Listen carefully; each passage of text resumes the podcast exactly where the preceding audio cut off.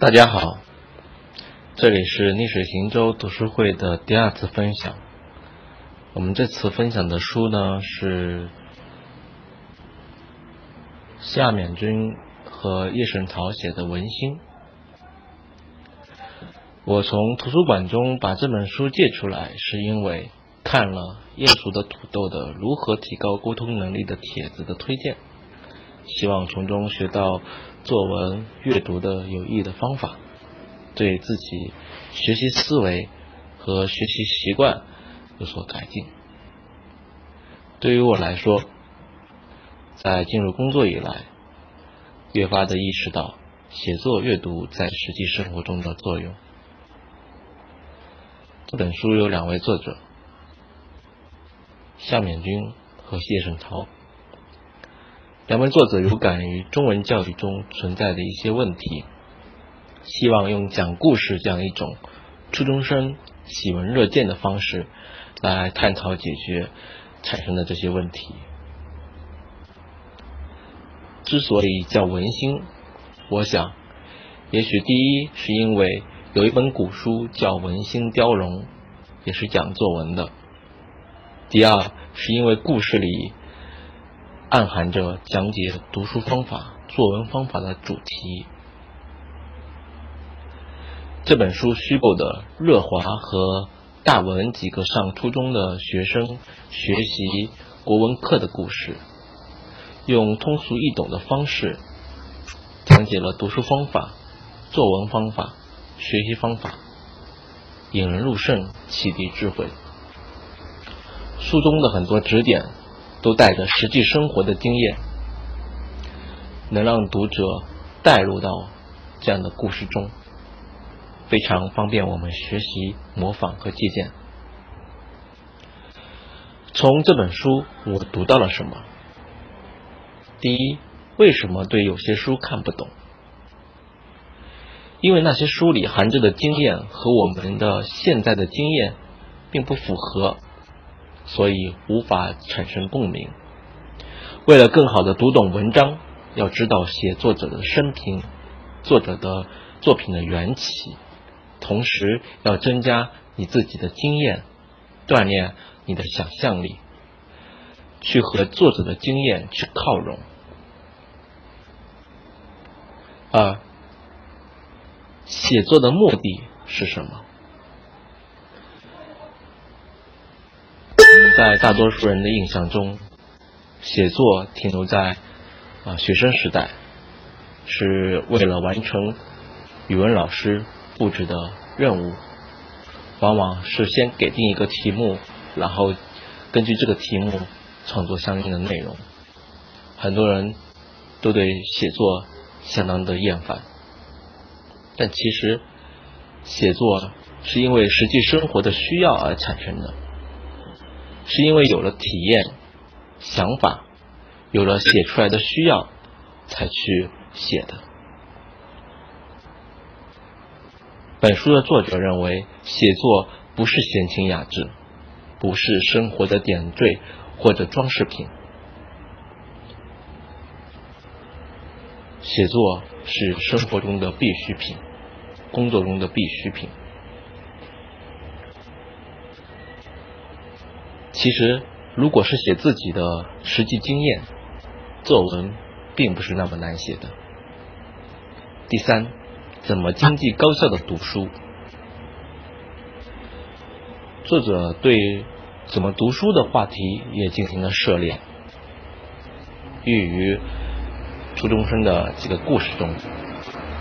我将此提炼出来，主要有以下六点：第一，经济高效的读书，首先最重要的是对书的选择；第二，读的时候要有所触发，贵在心得。什么是触发？触发的意思是，你从一件事情能感悟到其他的事情。比如说，在读书的时候，对于书中某一句话，你觉得与平时所读过的书中某个地方有关联，或者你自己亲身经历的某件事情有关系，这就是触发。你可以把它写下来，用一个五角星标出来。觉得与自己的生活有交涉、有印证，是一种触发；发现旁的意思，也是一种触发。把这些触发都记录下来，是可以为你今后的读书笔记或者是呃一些活用打下一个良好的基础。第三，对好的文章要进行精读，使用符号。大于号、小于号、着重号等等，标记出声调的变化，然后发出声音去朗诵。这些标记符号归纳起来，有声调、降调、着重三类。用朗诵的方法，可以加深你对文章的理解。这个方法对于练习演讲非常有帮助。第四点，写好读书笔记。本书的第二十五篇让我感触颇深。这一篇讲了古人的读书笔记，通过翻阅古人的读书笔记，得出一些写读书笔记的规律。这些规律主要是：读书要精细，要善于发现值得写的材料，着眼点可以大可以小。但一定要有触发，要有理由，要有证明，要有生活的印证，要有自己的见解。笔记的本意就是记述读书的心得和研究的结果，供将来的运用。所以笔记在体力上应该是用议论文，应该要有证据，不能凭空瞎说。第五点，读历史。不是很好的方法，应该读一些原作。作者说，比如文学史，文学史就像是穿穿钱的绳索，原作才是绳索上的铜钱，所以不能舍本逐末。在你不知道原作的情况下，只知道一些文学常识，对实际的生活是没有帮助的。第六，鉴赏作品。鉴赏作品是心理上的事情。怎么鉴赏？第一，要多思考；第二，态度要端正，不能囫囵吞枣；第三，看到一篇文章时，要跟我的经验进行比较，我的文章进行比较，想想如果换我来做的话，会做成什么样子？差距在哪里？好处在哪里？然后如何努力修养锻炼，去达到那个目标？第四，鉴赏是读者用自己的经验和想象力去和作者的经验发生共鸣的过程，所以要练习锻炼自己的想象力。第五，如果时间不多，也可以看一看其他人的鉴赏笔记。比如说，大家就可以听一听我的读书笔记，帮助你们节省时间。前面我们已经讲了三点：第一点，为什么对有些书看不懂；第二点，写作的目的是什什么；第三点，怎样高经济高效的读书；第四点是如何做，我们才能写好一篇文章。作者，作者通篇其实都在讲怎么写文章，怎么读书。对此，我把相关的知识点概括成以下七点：如何写好一篇文章？第一点要做到知情意，知是知识，情是情感，意是目的。第二，写好一篇文章要做好说什么，就是说要把你想到的触发写下来，这就是你要说的内容。第三点，写好一篇文章要做好怎么说，光有内容，但是言辞表达非常的不顺畅，那文章也不会好。怎么说，就是一种修辞。目的呢，就是要写出一个情境。修辞名目繁多，但着着眼点就是情境二字。第四点，对于做好怎么说，还有一方面就是文章的组织。这文章的组织就是把一些你写下来的触发、零碎的东西变成一个完整的单位。这里要解决三个问题：怎样开场？怎样说出主要的意思和怎样的结尾？组织方法并不是公式，是否恰当要根据说话和作文的经验来，只要做到秩序、联络和统一就可以了。如何写好一篇文章？第五点要注意语汇的丰富性。语汇的丰富性就是要注意辨析词义，要按合适的情境去使用。如何写好一篇文章？第六点要注意语调的合适性。对于中文来说，要注意词的奇偶性。中国文字是比较适合偶数的。第二，要注意句子的排列，比如说，除了有意义的重复外，句式和助词都应该要错综使用，并且对称。第三，要注意音节上的规律，不要太多的使用同音或者声音相近的呃字，导致你写的文章像绕口令。但可以用一些连绵字。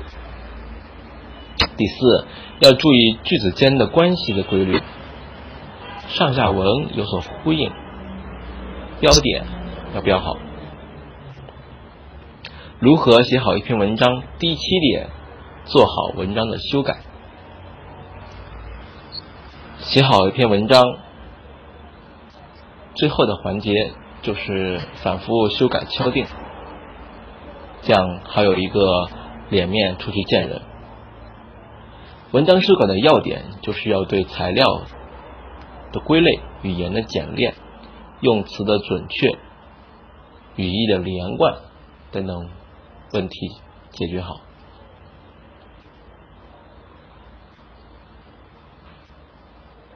本书的第五点内容：读书学习的目的是什么？作者认为，读书的一大目的是从别人写的书中获得别人的有益的经验。所以，作者认为选择的书应该是反映现实生活的，这样读书才对实际需要有帮助。学习的最终目的。其实是为了整个生活的改进。我们学习不只是为了通过考试，而应该是消化这些知识和技能，让自己充实起来，让自己成长起来，提高综合能力，从而产生对现实改造的能力。第六点，文章容易犯的毛病有哪些？作者列举了一些容易犯的毛病。比如，一意思累赘，东拉西扯，不干脆，写了很多不相关的东西来凑字数。这个毛病应该是要通过最后的修改来完成。其实，在写作的时候，写一点废话是可以的。第二点，用词不恰当，让人误解或不明白。本书的第十一篇就讲解了用词准确的重要性。练习锻炼用词准确的方法有：查字典、查词源、查类书。现在已经很少人查字典了，都是在呃网络上搜一搜。但网络搜索出来的信息不一定准确或者全面。对此，我觉得查字典是可以考虑的解决用词不恰当问题的一个方法。第三点，意思不该缺省的地方缺省，就是语义不连贯了，打读者想要看的内容啊，却没有详细的写。第四点，一句话里前后不连贯，一段话里彼此不照应，上下文缺少衔接，语义缺少连贯。上面六点是读完《文心》这本书的呃，我总结的读到的内容，获得了这些知识，我们要看怎么运用这些知识。我是如何运用读书所得的？我的计划是这样的：第一点，用这些方法改进自己的阅读。阅读的时候。要做笔记，要练习触发这个功这个这个功技能，用触发的方式记录触发的内容，要懂得在书中标记符号，便于要在笔记中标记符号，便于。练习朗诵。第二个改进计划是改进自己的写作，在写作中加强词义的辨析，练习材料的收集和选择。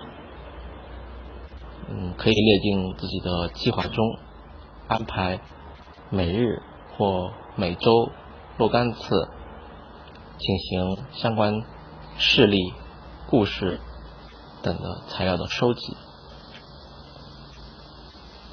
练习文章的组织，从材料的归类、语言的简练、用词的准确、文章的语义连贯等等角度入手，练习文章的修改。